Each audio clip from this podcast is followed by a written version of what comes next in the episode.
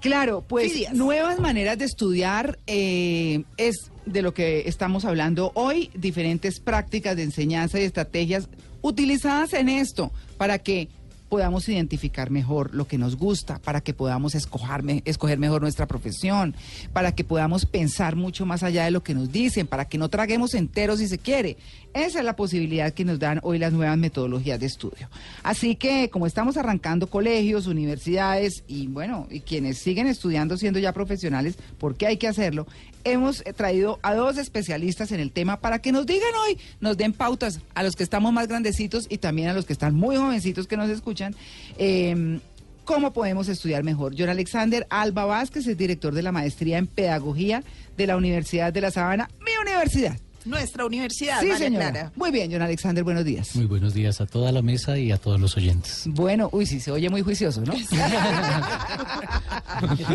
Muy Muy, bien. sabanero, muy sabanero. Muy sabanero, sí señora, pero bueno, no, también de otra gran universidad está Mónica María Bermúdez, que es profesora de la Universidad Javeriana, miembro del grupo de investigación, educación y cibercultura, porque bueno, señor. hoy tenemos que tener en Es que cuenta... la Javeriana, las María. Clara, por Ya, favor. usted defiende a su universidad, me parece muy bien. Javeriana. Bueno, ella es de la Facultad de Educación y actualmente candidata a doctora en educación en la Universidad Pedagógica Nacional. No, me oye, ¿a qué horas duerme?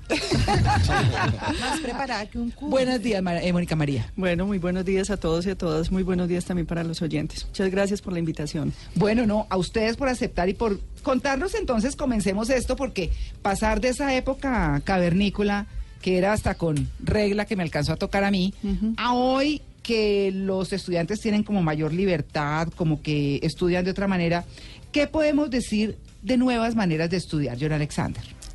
Bueno, un poco esas nuevas maneras de estudiar también se derivan de nuevas formas de ver lo que es la educación, lo que es la enseñanza. Los que hablamos de una educación tradicional, Sí. se conoce, viene de, de una forma de pensar la educación más centrada en el profesor que en el estudiante. Sí. un poco los grandes cambios que se han dado vienen de esa lógica ya no de pensar que el centro del aula o del aprendizaje es el profesor, sino que el centro del aprendizaje es el estudiante, El estudiante. bien sea el niño, bien sea el muchacho. Claro, al cambiar esas lógicas, las formas de enseñanza varían. Si el centro de enseñanza soy yo, el profesor, pues yo soy el que tengo el conocimiento, yo soy el que resuelvo el ejercicio, yo soy el que doy las pautas, yo soy el que selecciono el tema. Pero cuando se mueve y se desplaza el foco en el aula al estudiante, lo empiezo a tener en cuenta. Sí. Y cuando yo tengo en cuenta al estudiante, sus intereses, sus formas de aprender, porque son distintas, cada uno tenemos diferentes estilos de aprendizaje. Y cuando yo en mi aula trato de que eso se potencie, cuando no solo es un discurso oral, sino también aprovecho recursos visuales, audiovisuales, pues el estudiante también empieza a involucrarse en su proceso de aprendizaje. Claro. Claro. ¿Cuál es el resultado, eh, John, de un estudiante, de una educación que se fija en el estudiante? Cuando el estudiante sale del colegio, cuando el estudiante sale de la universidad, ¿cuál es ese aporte social cuando la educación está más basada en ese estudiante? Pues cuando el foco se mueve hacia el estudiante, el estudiante participa. Ya lo decía María Clara al principio. Ahora los estudiantes dialogan más, discuten más, porque se dan esas oportunidades. No tragan entero. No tragan entero. ¿Pero por qué no se traga entero? Porque ya la única misión de la institución no es transmitir información. La información está en todo lado. Por lo tanto, los profesores tenemos que pensar cómo estructuramos escenarios de aprendizaje. Es que uno inclusive ve muchachos que salen de colegios religiosos ateos. O sea, ellos terminan siendo ateos y salen ateos. Y así, eh, eso pasa, pues por dar solo un ejemplo. ¿No? Claro, y tiene que ver con eso, con cómo el, in- el estudiante, pero de hecho todos los seres humanos tenemos una capacidad y una tendencia natural a aprender. Y cómo yo logro potenciar eso, pues buscando que lo que le brinda la escuela sean elementos para la vida, Claro. que me ayude a resolver problemas, que lo que me da la escuela me ayude a entender lo que está pasando, que me ayude a comprender mis temas de interés y no solo una transmisión de información sectorizada y detallada que el profesor da. Claro. Hagamos un, un perfil eh, chiquito antes eh, de irnos eh, al break eh, con Mónica María. Eh, hablando de, bueno, dentro de ese esquema educativo del que ha hablado John Alexander, ¿cómo entran entonces, eh, cómo entra mejor el tema de la tecnología? Porque aquí y en la próxima media hora es donde vamos a decir, bueno, la mejor forma de estudiar es, pues no les vamos a dar una, cada quien la tiene que encontrar. Pero ¿cuál es, ¿qué les está dando la pedagogía a los estudiantes para que cada vez estudien mejor, aprendan más, analicen más y tengan un mejor desempeño profesional? Bueno, yo creo que con el cambio de época del que hablaba John, eh, sí creo también que eh, las nuevas tecnologías han entrado, digamos, mm, a crear unas relaciones distintas con el conocimiento, ¿cierto? Y voy a referirme a dos casos específicos. El primero, por ejemplo, cuando uno indaga en los estudiantes cómo estudian, entonces los estudiantes dicen, no, yo tengo abiertas todas las ventanas del computador. Entonces tienen el chat, tienen YouTube, tienen Google, ¿cierto? Que es para muchos el gran maestro. Sí. Eh, y una cantidad de otras, tienen música y claro, los que somos hijos de la modernidad decimos, Dios mío, pero ¿cómo hacen para estudiar Mm. con semejantes ventanas abiertas? Y parece que hay un filtro, todavía eso no se ha investigado mucho, pero digamos que van creando como unos filtros cognitivos eh, de cómo está con tanta información, pues se van generando, digamos, la- las posibilidades con el aprendizaje de lo que tienen que hacer. Y encontramos otros estudiantes que tienen que cerrar todo para poder concentrarse y para poder generar una relación mucho más estricta con ese tema que están trabajando.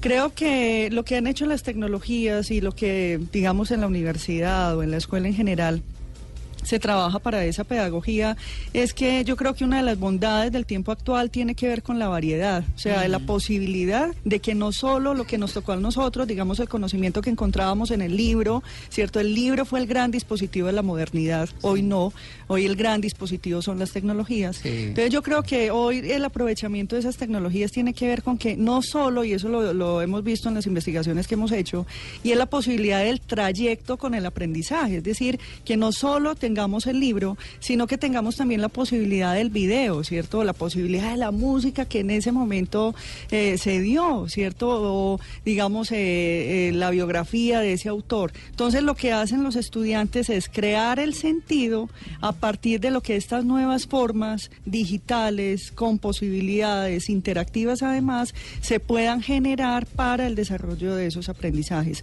Creo que por ahí hay una gran potencia y es no solo quedarnos con una sola idea de la palabra escrita, que a veces se densifica demasiado, sino que la posibilidad de que esa palabra escrita también se recorra con otras significaciones que van surgiendo de estas posibilidades digitales. Claro. Y entonces eh, me parece que desde ahí creo que, que se le ha creado como la, a la gente la... Y no solo es una... porque tampoco hay que ser tan engreídos de que es el adulto el que ha creado esas formas. Yo creo que lo que nos ha llevado a la época hoy es que nosotros lo que decía John también es, digamos, que hemos aprendido de los estudiantes. Yo creo que son los jóvenes los que hoy nos marcan gran parte del camino. Sobre todo porque, porque desde, desde siempre, pensaría yo, los estudiantes hemos o han tenido inquietudes. Claro. Y en esa época, en la nuestra, pues las cortaban. Claro, Sencillamente, no, esto no es así y no va por ahí. Sí. Y entonces de una vez empezaban como a castrar toda esa cantidad de cosas que hoy, por el contrario, fluyen y se dejan Sí, salir, es ¿no? un mundo abierto totalmente. Sí. Bueno, este tema está buenísimo.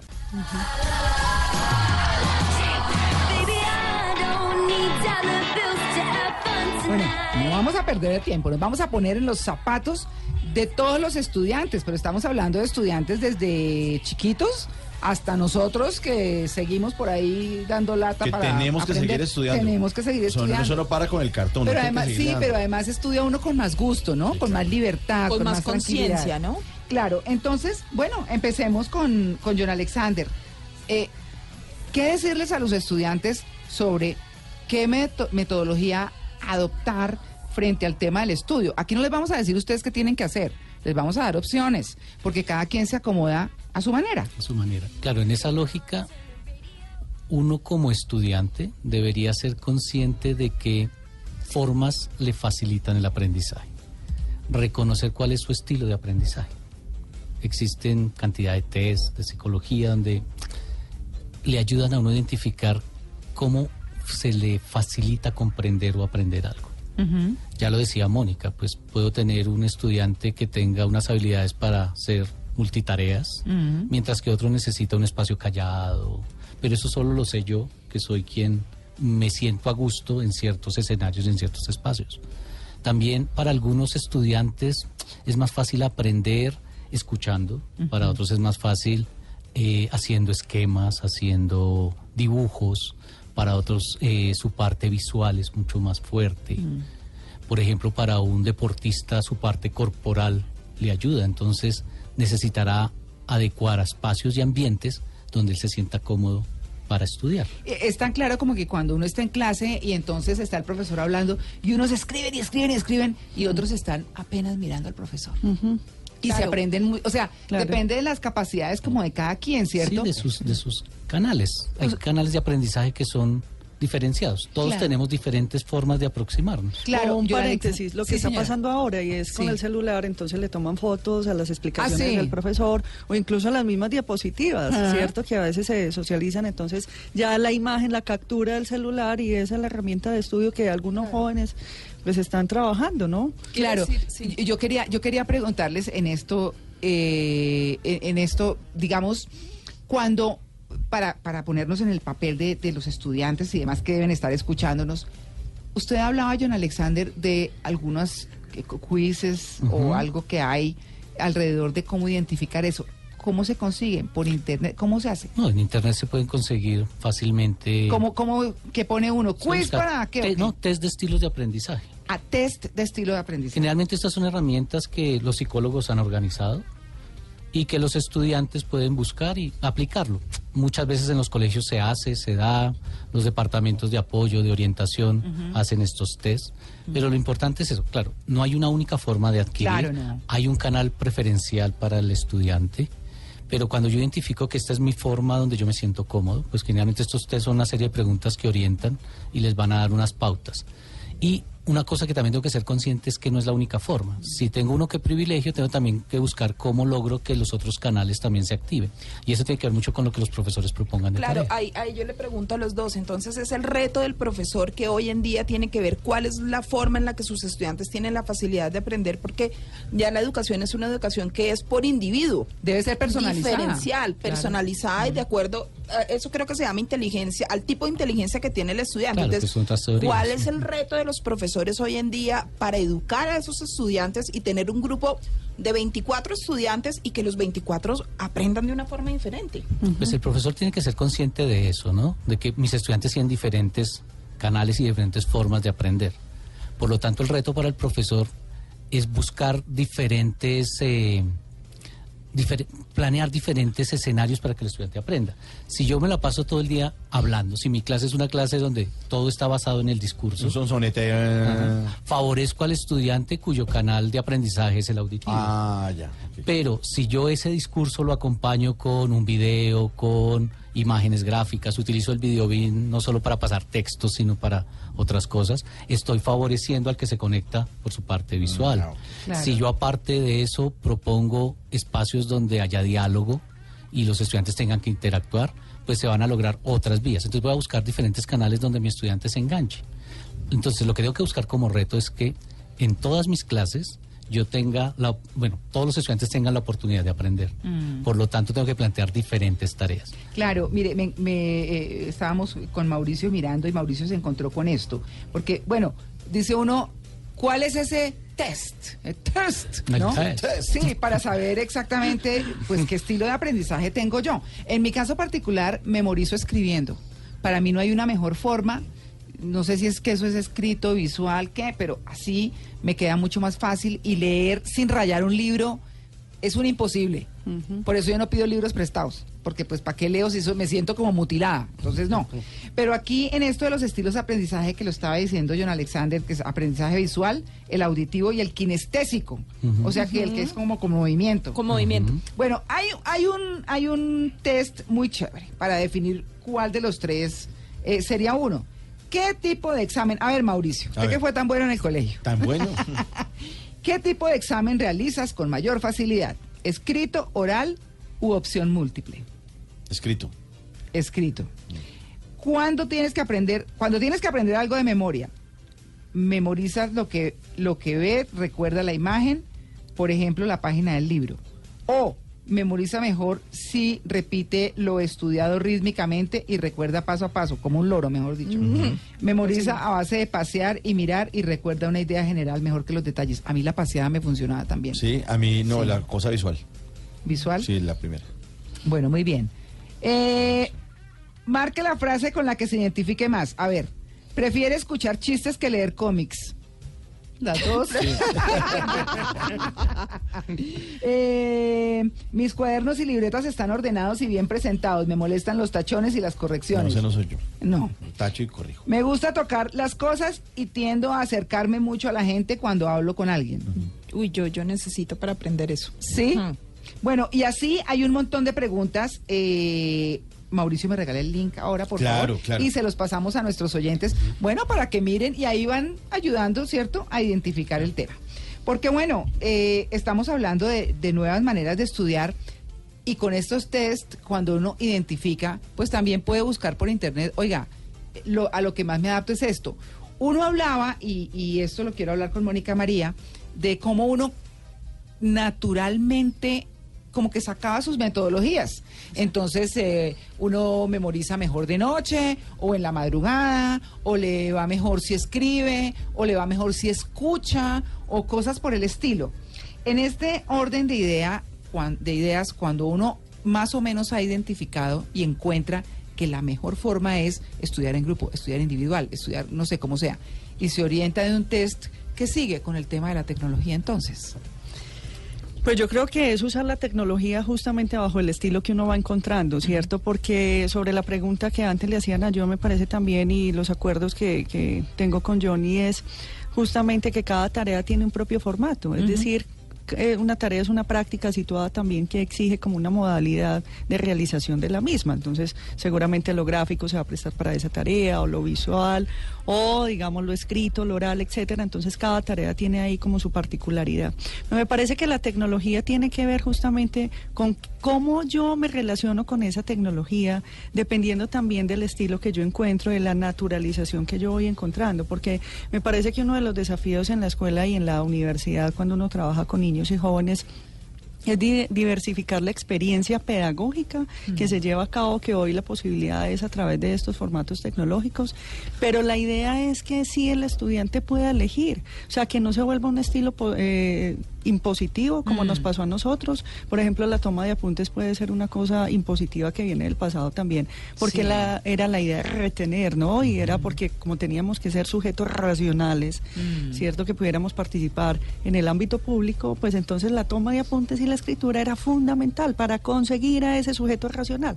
Y hoy no, hoy la cuestión es que cada vez se hace un proyecto más individual, ¿cierto? Que eso también tiene unos peligros por unas políticas económicas neoliberales, Y entonces eso también va generando, eh, pues, algunas circunstancias que, eh, pues, que tienen que ver con las elecciones del sujeto. Por eso hoy el desafío tiene que ser en las clases, de acuerdo a la experiencia que, te- que he tenido, y en la, la interacción. Cuando los estudiantes están muy callados en clase, se duermen o Claro. chatean debajo del pupitre, ¿cierto? Uno los ve eh, con el celular y entonces, claro, porque creen que el profesor los va a regañar. Y sí, efectivamente hay gente que quita celulares Sí.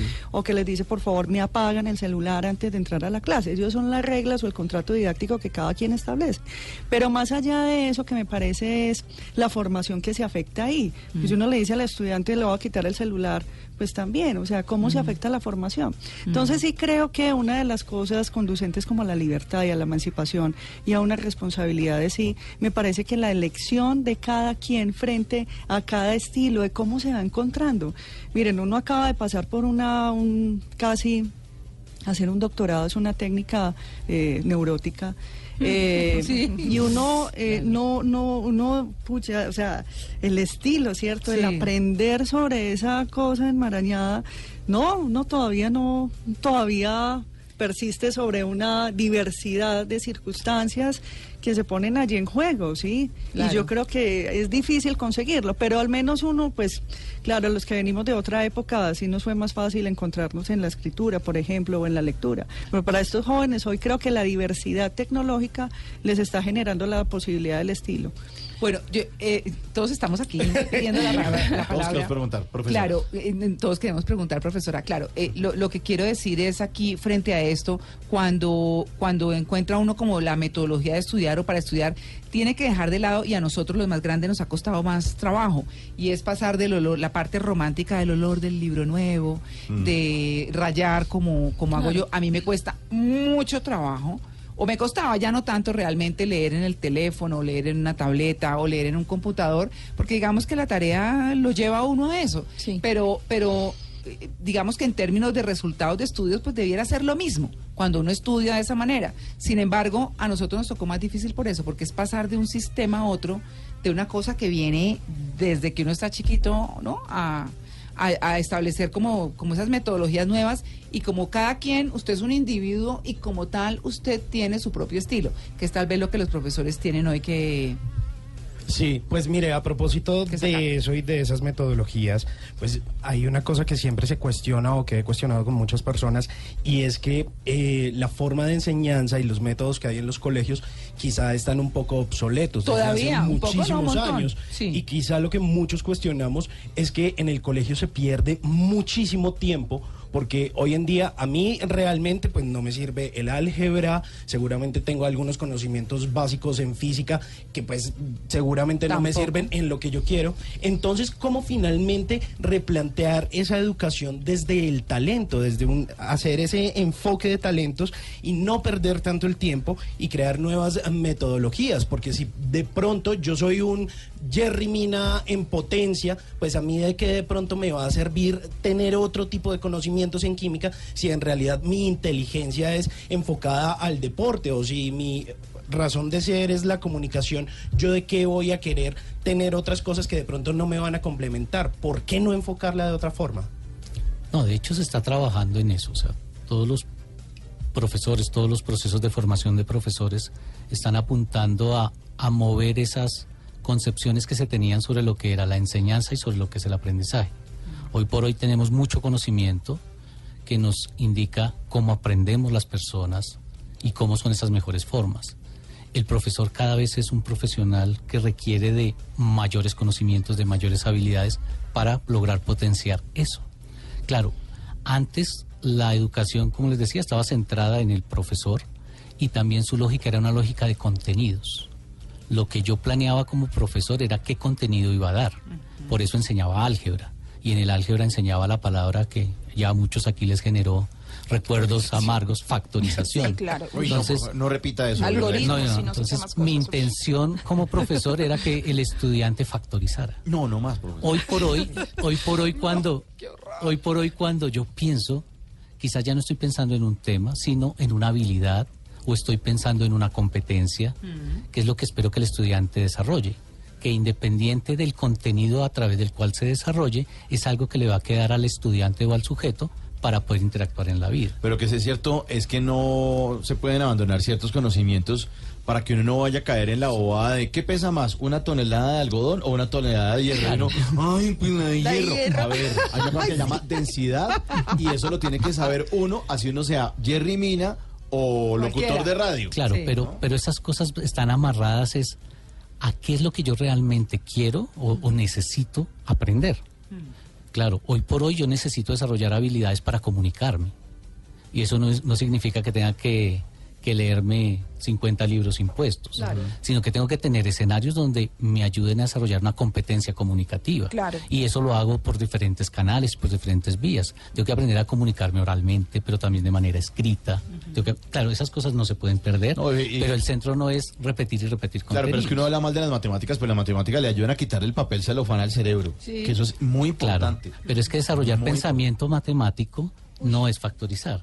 Desarrollar pensamiento matemático es utilizar herramientas de la matemática, conocimientos y conceptos de la matemática, ¿para qué? Para resolver problemas, Claro, para interactuar claro, en la vida, claro. para generar modelos. Y, y- y realmente cosas que sean prácticas. Mira, aquí Daniela Cruz nos deja una opinión y es que está totalmente de acuerdo que es muy obsoleto el uso de la enseñanza del álgebra y que sería mucho mejor que le enseñaran a los niños o a los jóvenes un curso inte- intensivo de Excel, que realmente es como mucho más práctico, se aplican fórmulas matemáticas y realmente le va a ser mucho más útil en la vida. No, ¿Sí? ¿No? No, una- la palabra. Sí, no, una, solo para agregar lo que estaba diciendo John, miren, uno de los desafíos que tenemos hoy los maestros Sí. es justamente el para qué que viene de la pregunta del estudiante. Es decir, un estudiante en clase a uno le dice, por ejemplo, pensamiento pedagógico, ¿sí? Que es una clase que damos en la universidad. Entonces, pensamiento pedagógico van todos los estudiantes de todas las carreras. Entonces, los estudiantes le preguntan a uno, profe, ¿y para qué yo voy a ver una asignatura de pensamiento pedagógico? Más allá que eso tenga que ver con los créditos que tenga que tomar, etcétera. Pero es el para qué. Creo que eso es uno de los desafíos más grandes que tenemos hoy, porque antes, si uno preguntaba para qué, lo mandaban a callar. Sí, ya sabemos se con me qué. sale salón. Sí, claro, y el castigo va y el castigo viene. Entonces creo que el para qué se plantea como ese desafío de si yo lo voy a enseñar entonces a los jóvenes física, pues entonces para qué es lo que va a servir la física. Y ahí sí se pone de base también un sentido pragmático de lo que estamos viviendo hoy. Sí, es como cada vez el conocimiento se pone más en relaciones, es con el sujeto, con lo que yo necesito. Por eso el peligro de la, del, bueno, hablar de esa política poco neoliberal, pero sí, o sea, se pone en relación cada vez más con el individuo y en esa medida, sí, el individuo se ve identificado con ese saber que está consiguiendo, él se engancha, de lo contrario no. Y entonces eso es... impuesto y claro, la cartera, sí. claro, exactamente, pero entonces ahí hay unos desafíos o unos peligros o unos problemas más bien terribles, porque claro, uno siente que es necesario que aprendan álgebra porque eso les va a ayudar a hacer cálculos en la vida, no sé, olvidándome ya de toda la temática. Pero el estudiante a veces no lo entiende así, porque él ve que no, que eso Pero en la tampoco se lo inmediatez sirve. Claro, pero que Claro. la inmediatez eso tampoco es muy útil. Sí, entonces, ¿cómo? O sea, yo cómo le explico al otro de que esto es muy necesario, porque es que con esto entonces va a ser una mejor persona, lo que nos decían de tiempo atrás, vas a ser una mejor persona, es que te tienes que formar, por eso tienes que leer. No, eso, digamos, ese discurso no funciona. Y yo creo que por eso la escuela sigue un poco arraigada a eso, porque la escuela le sigue, pronto un poco la expresión, me perdonan, jalándole al sentido de lo que tuvo la sociedad del siglo XIX para ella. O sea, a ella le dijeron, usted va a construir el ciudadano del siglo XIX, lector, ilustrado, racional, autónomo. Y ahí se quedó. ¿Y cómo se conseguía eso? Pues a punta de contenidos. Y ahora no, o sea, ahora de las sociedades de, eh, disciplinarias, que dicen algunos teóricos, pues pasamos a unas sociedades de control. Y ya ese discurso cambió. Entonces, ¿cómo es que se desafía el asunto frente a estas tecnologías y frente al conocimiento? ¿Qué le sirve al estudiante? ¿Qué es lo que él se genera como necesidad para poder engancharse con una clase que tiene que ver con pensamiento pedagógico y que a veces es tan magistral, ¿no? O sea, que la clase de la profesora hablando de los pedagogos que han recorrido la humanidad. Yo le quiero hacer Y él- una pregunta, Mónica, que, me va a decir- que veo aquí dos tweets muy interesantes. Y es, uno, el de Carolina MT, que dice, me desesperaban las cinco vueltas a la cancha de fútbol en clase de educación física para calentar. No, ya queda uno con la lengua afuera. Claro. ¿No? Y colombianita tiene, eh, colombianita yo creo que es como contemporánea mía, dice, hice un trato con matemáticas. Ni ellas se meten conmigo, ni, Ni yo, yo con, ellas. con ellas. Todo esto después de que mi papá era con una chapa encima de la mesa. La chapa debe ser la, La de la correa. ¿no? La correa, sí. Preguntando las tablas de multiplicar. Ay, no. Claro, porque pues esa era la cosa de la época. Yo le quiero preguntar ahí a Mónica, así como hablamos eh, con John Alexander del, del eh, test para ver uno cuál es la forma o a qué sector del estudio pertenece, si es auditivo, si es kinestésico. Yo tengo como un poco de todo, creo yo. Sí, eso lo va ¿Cierto? descubriendo uno. Claro. Eso yo creo que al final de la vida es que uno se da cuenta, ve, fui esto. aprende, por claro, sí, claro, aprende. porque estamos en proceso, todos, claro, ¿no? desde la tecnología, Mónica, ¿qué podemos decirles a los oyentes que les sirva para orientarles ese identificar eh, cómo encuentra su metodología para estudiar? Lo mejor? primero que tenga una intención y Sí. que esa intención colme el deseo de cada quien. Eso a mí me parece fundamental, o sea, que uno sea reconocido, que uno sienta alegría cuando va a llegar la tarea o cuando va a llegar el ejercicio y uno sienta como una cosita por dentro de dicha, ay, qué dicha, sí, o sea, que la dicha no solo se presente cuando uno va a bailar, sino que también cuando uno va a hacer la tarea, claro, porque es que eh, ese, ese goce se ha olvidado. Entonces, digamos que lo primero sería como la intención, sería también como la vinculación con ese deseo, que es lo que me apasiona. Y desde ahí, pues, originar unas con estas nuevas formas que hoy se están presentando, que hay unas muy buenas cosas en Internet, como también hay basura, ¿no? Porque hay de todo. Hay de todo, unas todo. sugerencias ahí, Mónica, de pronto alguna dirección web o algo donde uno pueda encontrar información. Yo creo que un primer principio es, eh, eh, o sea, Google me parece que sigue siendo un buscador eh, valioso, pero no quedarse con lo primero que uno encuentre, Ya. porque Google también tiene su trama capital, Claro, mercantil ahí. sí, Entonces, claro. lo primero que uno encuentra es el nivel de popularidad que la gente ha hecho sobre ese, sobre ese primero. Entonces, uno busca eh, cómo hacer un postre, una cosa así. Sí. Entonces, claro, le sale el primero. Ese, de ese primero hay que desconfiar. Hay que ir eh, filtrando cada vez más, digamos, la información y no quedarse con lo primero, porque aquí, eh, digamos, estamos frente a una cultura de la imagen, frente a una cultura de la inmediatez y lo que va surgiendo es como que, ay, como lo inmediato. Entonces, necesito resolverte la duda. Entonces, lo primero que aparece, se crea el nivel de popularidad y por ahí se va la gente. Y creo que de eso hay que sospechar. Entonces, yo creería que un primer ejercicio es sospechar de lo inmediato. Eh, Pensar en una segunda idea tendría que ver con hacer preguntas, ¿esto qué? Sí, yo cómo veo esto. Eh, hacer una evaluación también, eh, por ejemplo, a las, eh, a las páginas web donde va saliendo la información. Rechazo totalmente el rincón del vago, lo rechazo. A veces llegan tareas de los estudiantes con el rincón del vago y bueno, porque Además, la el nombre es información... Claro, entonces la información. Pero entonces, ¿qué pasa ahí? O sea, yo digo, yo rechazo el rincón del vago, pero también me hago la pregunta, Mónica, ¿y qué pasó? O sea, ¿qué pasó con la intención o con la tarea o el ejercicio que hicimos al estudiante? Que se tuvo que ir hasta allá, ¿sí? Y eso que hasta allá suena muy largo, pero tuvo que ir allá y registrar la tarea y presentármela. Yo digo, no, a esta tarea que yo puse no convoco al estudiante. O sea, algo está pasando aquí. Entonces ya es una reflexión para uno. Pero digamos que, que tiene que ver más con algunas cosas que hoy se están perdiendo. Por ejemplo, la sospecha, lo que vos decías ahora, María Clara, de, de no tragar entero, Sí. ¿cierto? El preguntar. Yo creo que hay que crear una sensibilidad sobre el preguntar, sobre el esculcar allá, escudriñar, porque eh, pues nos venden fácilmente las cosas Casi fácilmente hacer- se nos meten en los ojos. Casi que hay que hacer trabajo periodístico, María Sí. Clara. Todos tienen que hacer el trabajo periodístico y Sí. investigar cuáles son las fuentes, Claro. tener más profundidad, Claro, claro. confrontar tal cual, paso a paso. porque si no también cuáles van a ser los aportes y la, digamos, la afectación sobre la formación, porque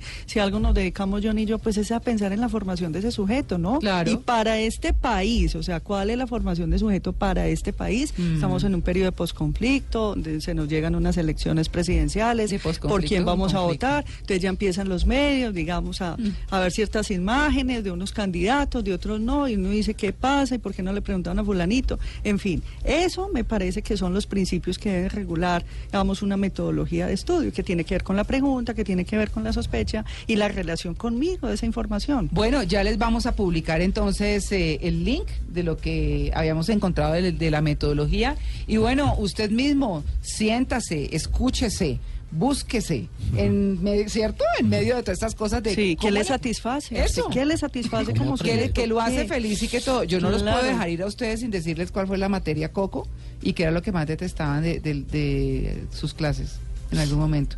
A mí me fue, bueno, la parte de la literatura Mm. para mí fue complicada. Sí. El Cristo de espaldas y todos esos libros. Todas esas ¿Le cosas. tocó? La María y la Uy, pero es que- vorágine. sí, sí. No, es que era lo de la época, ¿no? Y el Quijote de la Mancha ni hablar. Pero ahora sí ¿y me, la- Mónica? me las gozo. Eh, a mí la, la trigonometría me Uy, pareció... sí. Uy, eh, sí. Y además por la forma, por la relación de poder con el profesor, porque el profesor siempre prefería a un cierto tipo de estudiantes, Mm. ah, el salón estaba dividido, entonces las que a él le gustaban las pasaba adelante y las que no las dejaba atrás. Entonces, claro, uno desde atrás intentando decir algo sobre la trigonometría, el profesor nunca lo veía a uno, pues le cogí rabia a la trigonometría y de paso al profesor también. Claro. pues, pues con ese desprecio. Las de no, adelante pues, eran las de mejor coseno y seno.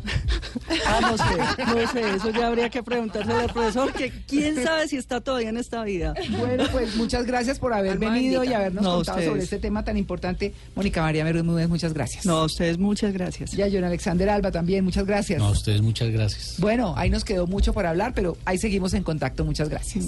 9 y 2.